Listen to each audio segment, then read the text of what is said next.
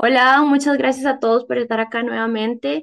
Quiero aprovechar para darles las gracias por el apoyo que le han dado al podcast. Realmente, como les comenté día hace unos videitos que les dejé por Instagram, ha sido un apoyo enorme. Yo la verdad, pues no me lo esperaba, así que realmente quiero darles las gracias porque ha sido gracias al apoyo de ustedes que lo han compartido, que lo han publicado, que lo han dado por todo lado, que hemos podido llegar a un montón de personas y pues el objetivo se ha estado cumpliendo poco a poco. Así que realmente muchísimas gracias por el apoyo y por estar nuevamente acá este segundo episodio, que para mí es sumamente importante, es muy lindo, estoy muy emocionada.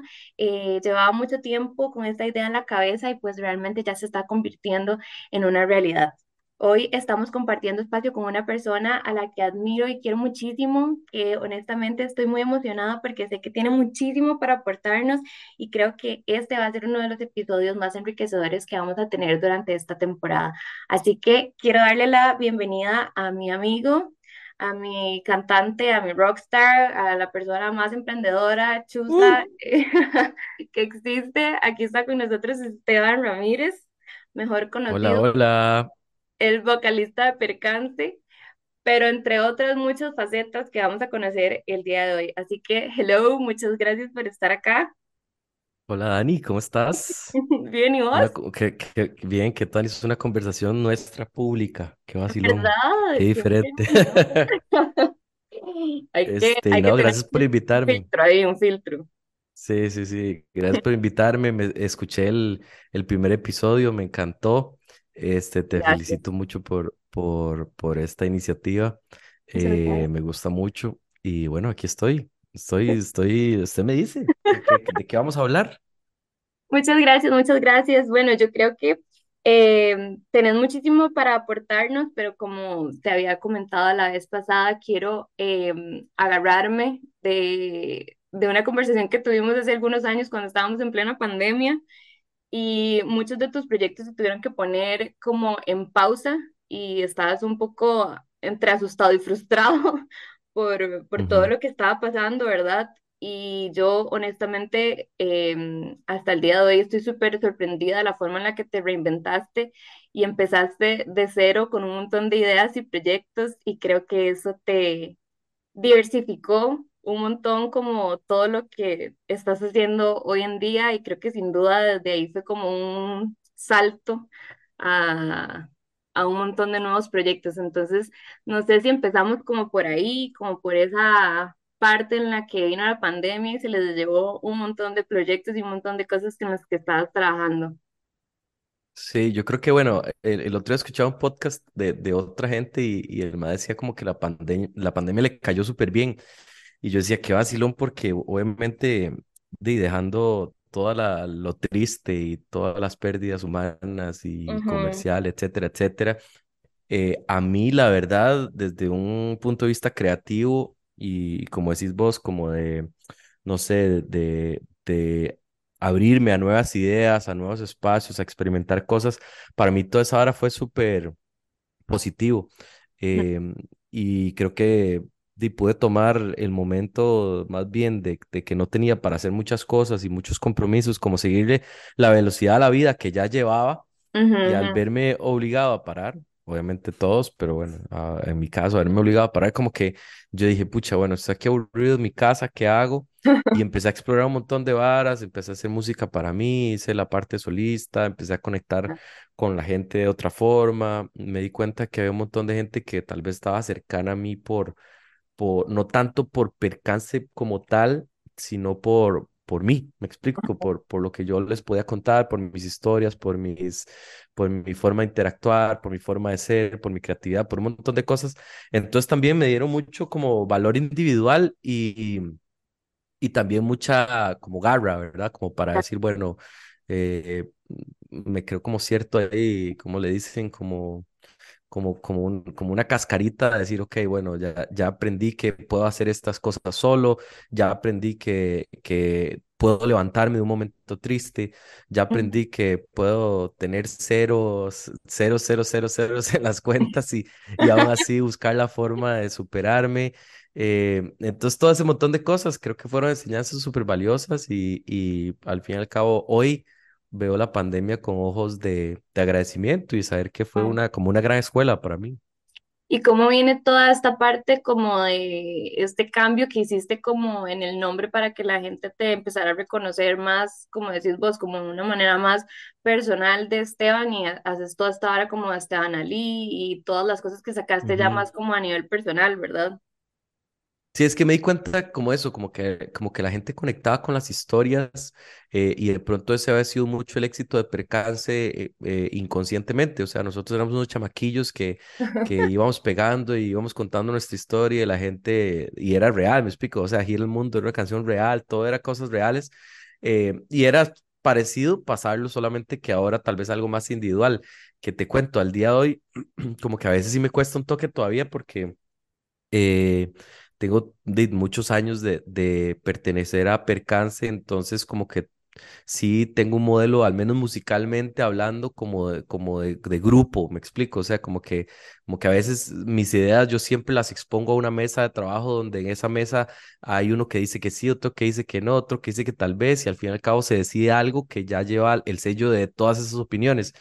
Entonces, cuando ya se vuelve individual, individual, que soy yo el que dice si sí o si no, y, y, y soy yo el que dice así se va a hacer, y todo, como que de alguna forma a veces hasta me da miedillos, como, como cierta inseguridad que digo, pucha, ahí me estoy saltando cinco filtros que tenía que ya no tengo.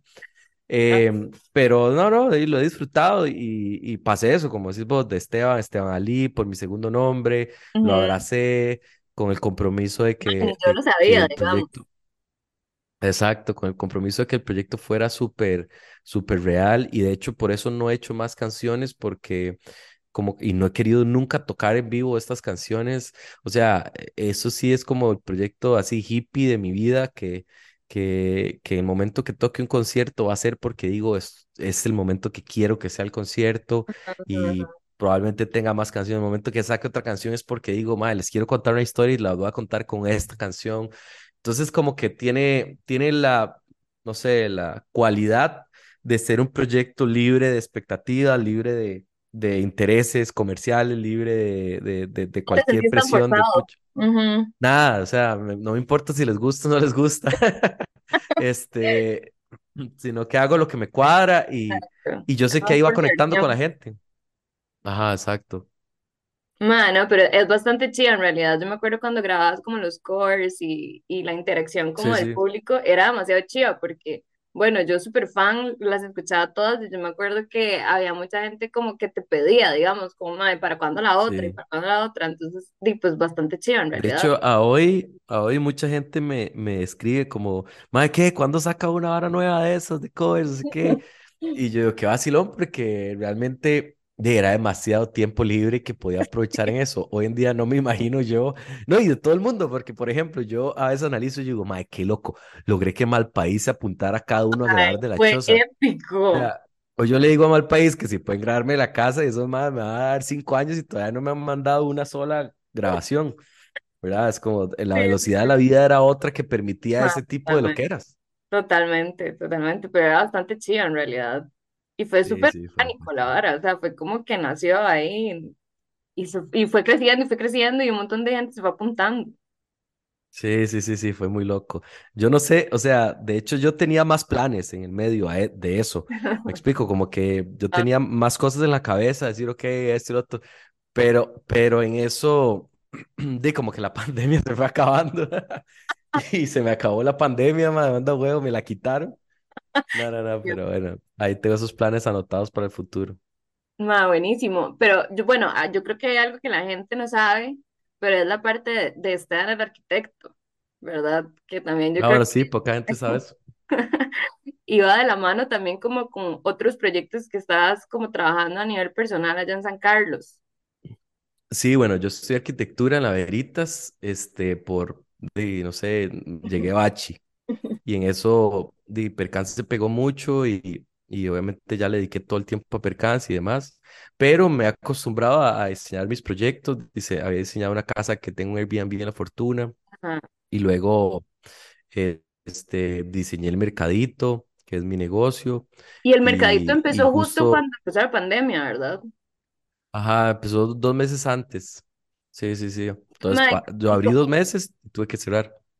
Cómo fue toda, digamos, como de dónde nace como la idea de crear el mercadito y cómo fue, digamos, como todo el proceso de diseño, de construcción, de establecerlo y cómo fue, digamos, ya cuando vino la pandemia y tuviste que cerrar y después volver a abrir, o sea, como cómo fue toda esa transición, digamos, o sea, ¿en qué estabas vos en ese momento de Ujú, tu vida como para poder dedicarle tanto tiempo y tanta energía a un proyecto tan grande?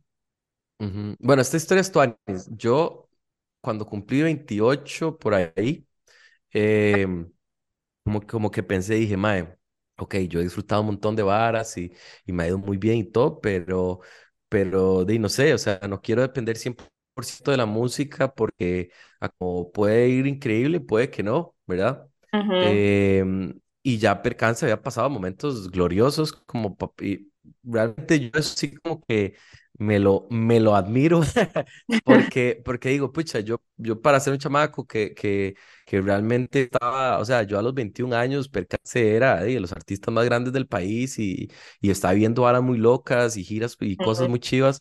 Y, y realmente yo cuando llegué a los 28 fue como, mae, ¿y qué pasa si esta vara algún día ahí se acaba y todo? ¿Y qué hago yo? claro, Entonces, de los 28 a los 30 me dediqué a planear el mercadito. Eh, wow. entonces fue, fue así como ahorrando un montón, ¿verdad? Buscando, diseñando, probando, revisando, haciendo eh, croquis, eh, 3D, o sea, haciendo y haciendo y haciendo. ¿Y todo Y lo hacías vos los, o sí, sí, todo yo, todo? No, no, no, todo yo, todo yo, todo, todo, todo, todo yo. Hola. Y luego, ajá, exacto. Y luego como a los 30 fue que empezó la construcción, si no me equivoco, o sea, estaba hablando de mi edad, ¿verdad? Em, y, y duré como un año y algo en el proceso de la construcción. Ajá, Em, y el esquema real del mercadito, o sea, la razón real de por qué diseñé el mercadito y por qué un mercadito y por qué todo, es porque yo quería un proyecto que estuviera ligado a la gastronomía, porque toda la vida mis papás tuvieron restaurantes, yo fui salonero en el restaurante de mis papás de chamaquito, bueno, entonces es algo que, que amo y que conozco muy bien y que sí, eh, lo, lo- lo entiendo perfecto. Ajá, Eh, pero no quería estar esclavizado dentro de la operación de un restaurante como tal, porque los restaurantes como tal son muy difíciles, o sea, tener un montón de personal, ¿verdad? Eh, sí, eh, los inventarios, o sea, tanta cosa. sí es Entonces yo digo, pucha, ajá, entonces yo digo, el mercadito es un buen concepto porque yo alquilo los locales. No tengo que estar dependiendo de que si llegaron a los tomates y las lechugas, que si tal empleado no llegó, que si tal otro. Eh, pero hago, hago una parte que me gusta mucho de los negocios, que es el marketing, que es las redes sociales, que es fiscalizar un poco de cosas. eh, y dentro del mercadito me hice un bar. Entonces, digamos que, que fue como un- una forma para mí de generar ingresos seguros, entre comillas, ¿verdad? De, de, de algo más estable, de, dentro de algo que a mí me gustaba, que era la gastronomía, sin eh, de alguna forma tener que sacrificar de todo mi ilusión y mi felicidad, que era percance o que es percance. Entonces, eso es lo tal de la historia, que fue como un proceso de organización de cómo hago yo para poder tener ingresos, para poder tener algo con qué vivir, que me cuadre, que no sea trabajar en X cosa que no disfruto, sino algo que sí me guste, que me quede suficiente tiempo para yo poder dedicarle a lo que más amo y a lo que más sueños y más le he invertido en mi vida, que es percance y es la música. Eh, entonces, bajo esa organización fue que nació el concepto del mercadito como tal y de la verdad lo he logrado. O sea, obviamente con la pandemia empezaron todos esos retos en el medio, ¿verdad? Em, Porque tuviste que cerrar que, todo, ¿verdad? O sea, recién exacto, yo, cerré la operación com- completa, es por un año entero, todo cerrado, préstamo en el banco, o sea, todo. Un año un entero. conflicto ahí grave, un año entero. Eh, y yo no le cobraba a los inquilinos, obviamente, porque nadie podía generar nada, estábamos todos bloqueados, la zona muerta, o sea, fue, fue caótico. Carlos sí se vio Eh, súper golpeado, además. full, full, y todos, digamos, yo tengo otros ingresos que tenían que ver también con turismo, entonces mi familia igual, o sea, fue, fue, fue una, una, fue bastante complejo, pero este, de la verdad que, que tenía ahí unos ahorrillos y con esa vara me la jugaba y, y por dicha también con las redes sociales yo de alguna forma eh, genero también para marcas y cosas, entonces más bien me, me puse a inventar varas, entonces me acuerdo que, Claro. que pensé, que pensé en marcas y, y sabía que con Chiqui, por ejemplo, y, y Pozuelo y, Boquitas tenía muy buena relación, entonces les, les dije, hey, yo les hago recetas. Yo no salgo si quieren, pero yo, yo les hago todo y se las doy enlatadas para redes y me dijeron, ok, listo. Y luego Colby, ok, listo. Entonces empecé a buscar yo los aliados porque yo dije, mae, yo, yo de hambre no me voy a morir, mae. Y te tenías que mantener de algún modo. claro, y luego mi mamá con lo del vivero que hicimos, o sea, fue toda una breteada Sí, es cierto. de, de, de cómo, cómo generar de algo de, de la nada, ¿verdad? Ujú. Eh, y por dicha, bueno, se superó y digamos que después de cuando ya empezó post pandemia, por así decirlo, ya empezó a caminar el negocio poco a poco y ya ahí empezó, digamos, ya ahí empecé como a ejecutar el modelo que yo había planeado como desde los 28. Entonces espero con, con más dificultades porque tuve dos años y medio de, de atraso, de, de, de problemas, de, de, adquirir más deudas, de, de que se me iban inquilinos, llegaron otros, o sea, con un montón de retos más. Y ahí voy, digamos, o sea, hoy te puedo decir que, que lo que planeé hace, hace ratillo eh, no va perfecto, pero eh, va bastante cercano a lo que algún momento proyecté y siento que eso es una de las decisiones más importantes de mi vida porque yo pienso, si yo no hubiera pensado qué hacer eh, más allá de la música, probablemente hoy ya no estaría disfrutando la música como la disfruto, porque, por ejemplo, Percance no toca todos los fines de semana o yo no toco en bares o co- cosas que a mí no me cuadra hacer, me explico, o sea, porque no me gusta, no es el tipo de arte que me gusta hacer, lo respeto un montón, pero no lo disfruto. Entonces... Tal vez, digamos, eh, estaría tocando en lugares que yo diría, madre, qué pereza, tengo que ir a tocar allá, madre, qué hueva, ¿verdad? Y, por dicha tengo la, la, el privilegio de poder decir, madre, no, estoy tuanis porque breteo esto y esto y esto y esto. Y la música, sepan que el momento que yo esté en un escenario, que yo esté haciendo una canción, que yo esté haciendo un video, que yo esté haciendo X cosas relacionadas con la música, es porque, el- porque lo estoy disfrutando un montón. Sí, claro. Mae, y digamos, volviendo como al tema del mercadito, ya cuando empezaste después de la pandemia, ¿seguís con la misma gente o se te va una gente y tienes que empezar a buscar nuevos inquilinos o cómo estuvo como ese, ese comienzo ahí después de la pandemia? Sí, se fueron dos Ajá, durante, digamos. Eh, entonces, para volver a abrir, tuve que buscar y aparecieron dos. ajá. Eh, abrimos, al año se fue otro eh, y llegó otro. Y di, ese es realmente el esquema de los mercaditos. Bueno, vos que estuviste en la parte inmobiliaria, ya sabes que es, es muy Sí, cambiante, ¿verdad? O sea, los, los mercados gastronómicos es, exacto, son, son, Y esa es una de sus, de sus. ¿Cómo? Ahorita sí está full, digamos, de, de inquilinos. Justo, ju- justo hay un local que estoy terminando de negociar que probablemente entre muy pronto. Entonces, digamos que ahí se completaría. Estoy viendo más bien si abre un espacio pequeñito extra ahí.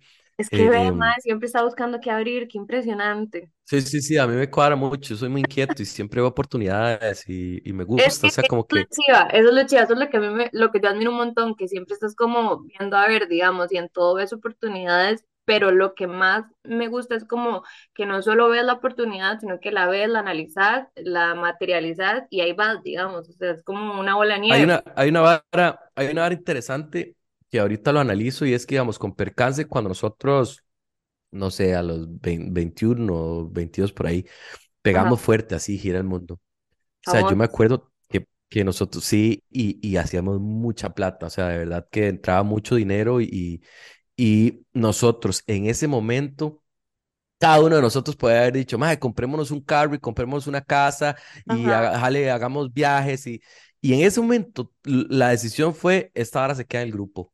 Porque esta hora lo vamos a invertir en un disco que vamos a grabar en Los Ángeles con tal Mae, y vamos a grabar un DVD, y vamos a hacer un video en Argentina, y vamos a hacer un video acá, y vamos a hacer esto, vamos a traer a los decadentes, y vamos a, da, da, y, y, y, y vamos a hacer gira a México, vamos a hacer gira a Argentina, vamos a hacer gira a Colombia, vamos a- Entonces, todo, todo, digamos, a hoy, por ejemplo, yo hago un negocio y, y gano el negocio, yo no digo, uy, ma, ahora sí, voy a, voy a cambiar el carro Sí, exacto. sino que, sino que, sino que yo digo, ok, listo, ya recuperé tal vez lo que había invertido, ahora esta, este dinero que tengo, ¿qué, ¿en qué lo voy a invertir? Entonces digo, ok, bueno, pucha, si, si hago, no sé, una casita de alquiler, me va a generar tanto al mes y, y en tanto, en tres años, en cinco años, en diez años voy a recuperar eso que puse ahí, ok, bueno, no, no me parece, no, mejor lo invierto aquí, pero es como que ese modelo que de alguna forma bueno, probablemente mis papás me, me lo, me lo guiaron, pero percance fue mi universidad y, y, y eso me ha ayudado mucho a, a eso que, que vos decís, como que hay cien- cierta visión en lo que sigue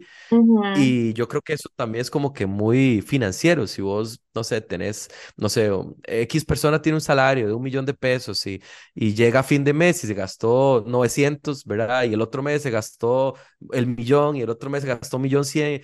de- siempre va a estar ahí, ¿verdad? sí, sí, Talladillo. sí, Pero claro. si, log- si logra gastar, no sé, 400 y se ahorra un poquito y, y cuando se da cuenta ya tiene algo y lo invierte en X cosa y cuando se da cuenta lo multiplica y lo multiplica y ahí va, y ahí va, y ahí va. ¿verdad? Haciendo sacrificios y, y visualizando lo que sigue. Sí, así, así debería ser en realidad. Mae, ¿y cómo estás haciendo ahorita, digamos? Porque bueno, acá de, de inaugurar Magma, que es otro proyecto, Ajá, que ahí lo voy, está súper chida, no he ido todavía, pero he visto que se ve súper bonito. Mae, ¿cómo haces para distribuir tu tiempo? Porque no es solo el tiempo que tenés que estar allá en San Carlos, digamos, sino también el tiempo que tienes que estar aquí en San José con todos los compromisos que tenés acá, pero y también teniendo que estar presente en los otros negocios, ¿verdad? ¿Cómo haces para dividir el Sí, tiempo y que sea, que sea eficiente, digamos? Porque no es solo estar sino que el tiempo que ujú. estás en, en los dos lugares, pues sea un tiempo eficiente en los, los compromisos que tenés. Sí, eh, bueno, primero, sí, sí como que por etapas me toca soltar algo un poquito más que otro. Por ejemplo, percance a partir de, qué sé yo, noviembre del año pasado hasta de casi que hace par de semanas estuvo en el olvido, ¿verdad? O sea, lo tenía ahí en stand-by porque de, estaba justo con todo este proyecto y, y, y la verdad que todos estamos como en ese nivel de entendimiento de que, de que todos hacemos otras cosas también. Entonces claro. es como que más bien cuando yo no puedo dar mucho, el otro se pone a jalar un poquito y luego el otro afloja y yo soy el que jalo y ahí vamos. Ajá, ajá. Em, entonces sí, sí, sí es un toque rudillo, pero también tengo, digamos, yo en la discoteca, que es Magma, y en, y en Voodoo, tengo un socio que es el que lleva la parte operativa. Entonces, digamos, Ah, con te puedes él, apoyar en eh, eso.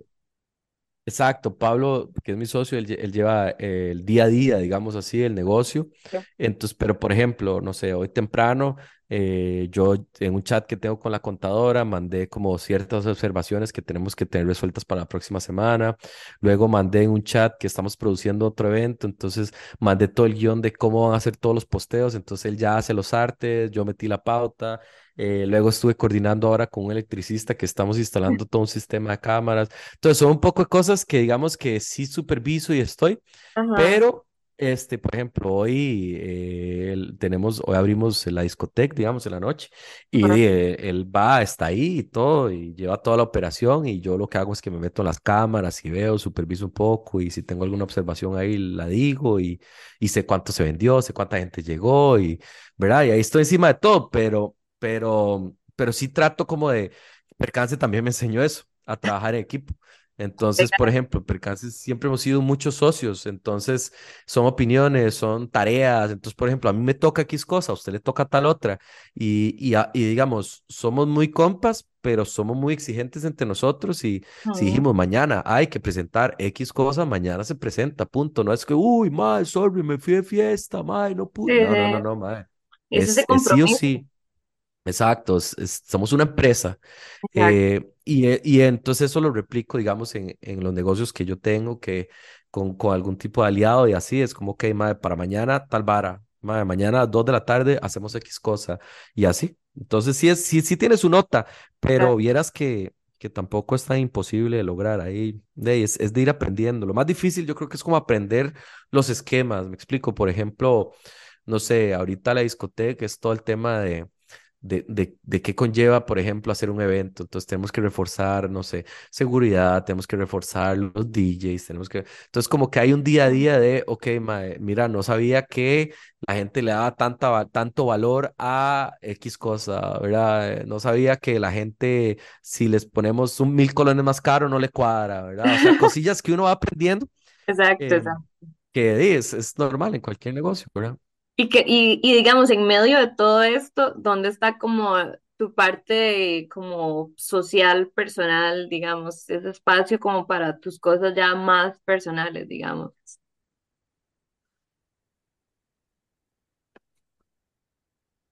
Hola.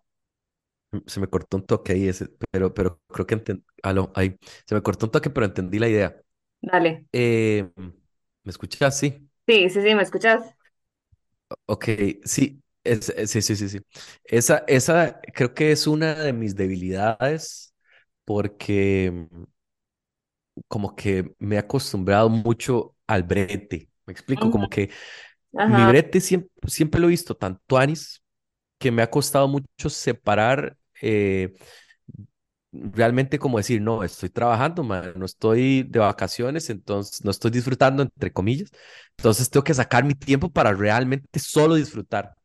Entonces me ha costado mucho eso, como, como que, por ejemplo, eh, digo, sabes muy bien, yo tengo muy pocos compas cercanos y tampoco es que soy el, el compa más, más, más cercano, más comunicativo, me explico. O sea, de, ¿qué? ¿Cómo está? ¿Qué haces hoy? Nos vemos hoy, almorzamos hoy, cenamos mañana, al cine la próxima semana. Ma- ¿Verdad? O sea, yo soy un mae así disperso que estoy en mi ride y, y, y creo que las personas cercanas que me conocen realmente y me quieren es como, como que dicen, mae, yo sé que no es, digamos, no es conmigo, es que este mae es así. Es ¿verdad? O sea, imposible, es imposible. Yo ya me rendí, digamos. exacto, exacto, es como que un tema de paciencia, pero, pero, es el, pero es la hora que yo siento que disfruto tanto todo lo que hago que yo siempre la estoy pasando tuanis. Exacto, exacto. To- me cuesta como decir, digamos, no sé, yo me, yo pienso en tal vez gente, no sé, que tal vez bretea en la oficina en un horario como cuadrado y que de, sale a las 5 y es muy fácil dividir en su cabeza, ya no estoy breteando.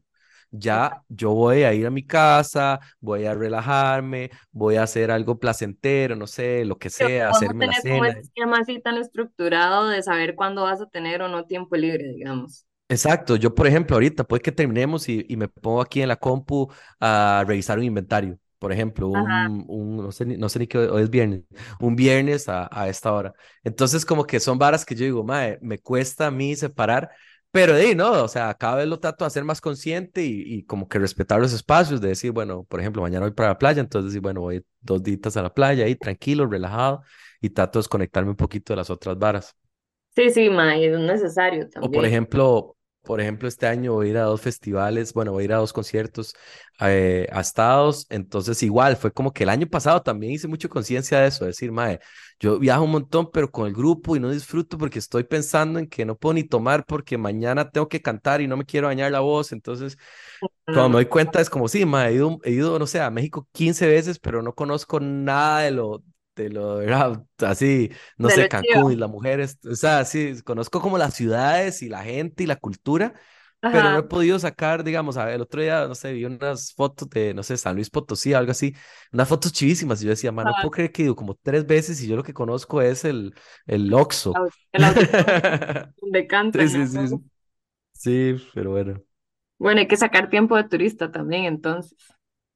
exactamente, disfrutar, disfrutar, hay que Exacto. disfrutar. Madre, vieras que eh, por ahí te dejaron unas preguntas y quisiera como que fuéramos finalizando con eso. Eh, este, hay una muy interesante que me, me dio muchísima risa porque alguien te está preguntando que si pudieras abrir un concierto eh, a, a cualquier grupo o cantante, que a quién sería y que si sería Blink-182. Qué tuanis. Vos sabes que me encantaría, pero siento que Blink está, o sea, lo haría, pero en otro país. Porque acá yo siento que es como, me explico, la gente que, Demasiada digamos, el otro presión. día, por ejemplo, claro, el otro día nos manda, nos mandó el manager y nos dice, ma, unos Peppers, este, si quieren puedo hacer la gestión. Y nosotros, ma, ¿cómo se le ocurre, ma? ¿Qué tenemos que ver nosotros con los Peppers, ma? Nos hacen bajados. Entonces, digamos, sería como un festival o una hora así, que es como más, ¿verdad? Eh, mixto ahora, de, Ajá. de, ajá, exacto, ahora bandas relacionadas, digamos, me encantaría, por ejemplo, si, si Calle 13 volviera a tocar, me Uy, encantaría, o por ejemplo, Ajá. ajá, o los Cadillacs en su momento siempre quedamos con la espinita porque les íbamos a abrir, pero nos sacaron de último momento porque se complicó la logística. Eh, y no sé, me cuadran más varas como Carlos Vives, me cuadraría, Rubén Uy, qué Blades, me bueno, Carlos. Vives. Sí, qué Sí, sí. O sea, bueno. como, como cosas que tal vez no son, no son, pero vieras que nos ha pasado mucho. De hecho, nosotros hemos abierto muy poco internacional porque casi que siempre son, somos una logística tan compleja para, para, o sea, normalmente el telonero, vos sabes, ahí es como que le dan un ratito y acomódese rápido y toque y listo. Eh, y nosotros somos un montón de músicos, instrumentos, equipo, entonces siempre es como, no, más necesitamos un mae que se suba a cantar con un DJ y ya, mae, y nosotros, de ahí sí, chao. Entonces sí, hemos abierto muy pocos conciertos. Sí, eso es verdad, han abierto muy pocos. Mae, también Sí. verás que por acá te preguntaron que cómo te inspiraste o qué fue lo que te hizo ser tan creativo y empresario desde joven. Pues, creo que no, no saben que no estás tan joven. Esa respuesta es larga. Sí, estoy joven, no jodas. Pero, pero vos sabes que un día esto estaba haciendo un poco, ahí estaba este, analizando un toque y eh, yo de chamaquito vendía varas en la escuela. O sea, yo, por ejemplo, yo vendía collares, yo platero, más llegaba de, Ajá, pero es raro, como que nunca he sido platero porque necesito la plata o porque la quiero gastar en algo. Es simplemente como que siento que aprovecho mi tiempo y mi tiempo lo, recibo una recompensa por eso. Entonces, digamos, yo me acuerdo que yo llegaba de la escuela muy chamaquillo, no sé, te estoy hablando de segundo, tercer grado, y me ponía a hacer pulseras estas tejidas y con abalorios y con toda Ay, la no, trama. Yo era como esos maes, ajá, yo era como esos maes que están ahí en, en las playas vendiendo varas. Y te lo juro que yo tenía un, un mostrario así, tenía, o sea, no sé, No. andaba sin 50 pulseras y las llevaba a la escuela y le prestaba a mi hermana solo para, mi hermana es mayor, Ajá. entonces solo para que las amigas vieran la vara. Y, y entonces ya me decía, hey Esteban, para que sepa, eh, tal amiga quiere una verde, la otra quiere una Ay, azul. Entonces yo, yo llegaba a hacer toda la vara y el siguiente día iba y vendía eso. O no sé, me acuerdo que, que, que no sé si así, primer grado tal vez, o incluso kinder, no sé, pero muy chamaquillo. Yo dibujaba, ¿te acordás este mae que era, que era como una carilla como arrugada que se llamaba Bad Boy? Que era un, Ajá, ajá, un- ajá. ajá, ok, yo lo dibujaba, pero en, en, en, en este, en este papel adhesivo de forrar cuadernos. Entonces yo Ay, los no. pintaba con Pilot y los recortaba, entonces vendía stickers. Ay, Entonces era un sticker ya. Y así te puedo decir, no sé, entonces de, de chamaquillo siempre me cuadró eso. Y eso de ahí ya me quedó, o sea, después cuando fui salonero al restaurante de mis papás, siempre re, luego me compré un ternerillo, lo vendí, con esa plata me compré dos. Ajá. Entonces sí, siempre he sido así, plat- Siempre he sido como, sí, como, como platero y entonces me cuadran los negocios, pero no, como te digo, no porque, porque yo diga, ah, ma, es que quiero hacer plata, quiero hacer... No, es Ajá, como que, como que naturalmente disfruto invertir mi tiempo en eso, ¿verdad? De hecho, a mí siempre mis compas me joden como, ah, ma, usted no tuvo infancia porque hablan de fábulas y yo no sé ninguna fábula, yo no juego Play, yo no juego Nintendo, no sé nada de esas varas, nada, yo soy cero geek, Es ¿verdad? que Y entonces siempre como que lo traes, o sea, ya traes como esa vara de, a mí siempre me joden con esa vara y, Exacto, a mí siempre me joden con esa hora y yo digo, qué vacilo, porque mientras estos más estaban viendo los Simpsons, que yo no sé nada de los Simpsons, yo estaba haciendo pulserillas para vender y, y ¿Qué comprarme algo. No, está bueno, está bueno. Es algo ya, sí, ya muy tuyo, digamos. siempre he sido un bicho raro. Si querés, va- voy a, voy a finalizar este. Nada, nada. Bueno, yo creo que eh, más o menos por ahí iríamos. Yo realmente súper agradecida que hayas aceptado la invitación. Creo que podríamos abarcar mil temas más y duraríamos horas en esto, pero creo que de verdad está súper interesante. Más bien, de verdad, muchas gracias por compartirnos tantas historias y, y tantas formas como de, de ver la vida. Creo que realmente es súper valioso y saca uno como muchísimas enseñanzas de todo esto. Gracias por invitarme. Este, y me pareció muy tuanis la conversación. Creo que sí, hablamos varias cosas interesantes. Eh, creo que está tuanis como una línea de podcast, así que que, porque yo dije, ¿para dónde ir a agarrar el podcast, verdad? Porque al principio, el primer episodio fue, fue, di, como muy, muy introspectivo también, pero de alguna forma muy personal, ¿verdad? Como una carta abierta a la vara. Total. total.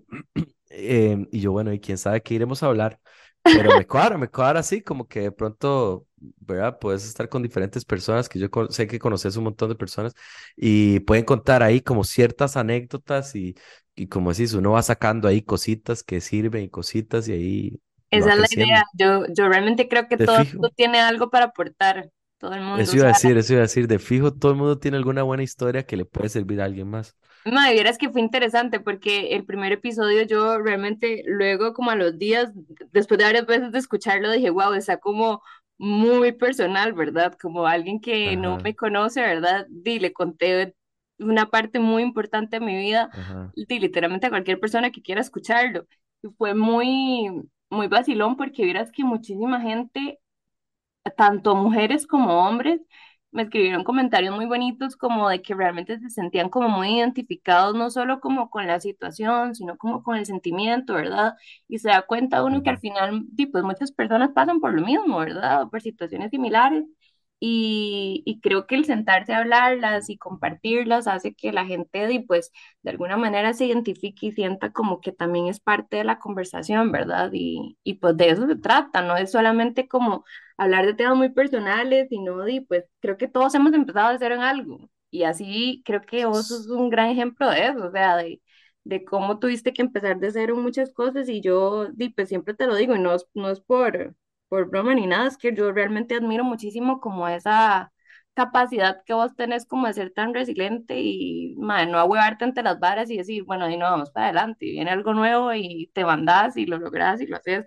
sí. Entonces, eso Igual uno se hueva, pero yo creo que con lo que vos dijiste, lo que vos dijiste en el podcast pasado, es como que, eh, que te dijo la psicóloga, creo que es como que uno se tiene que dar chance para huevarse, ok, me aguarda aquí a mañana, mae, ya. ¿Verdad? Es como que uno no puede estar ya huevado toda la vida y porque cae en ese, en ese ciclo.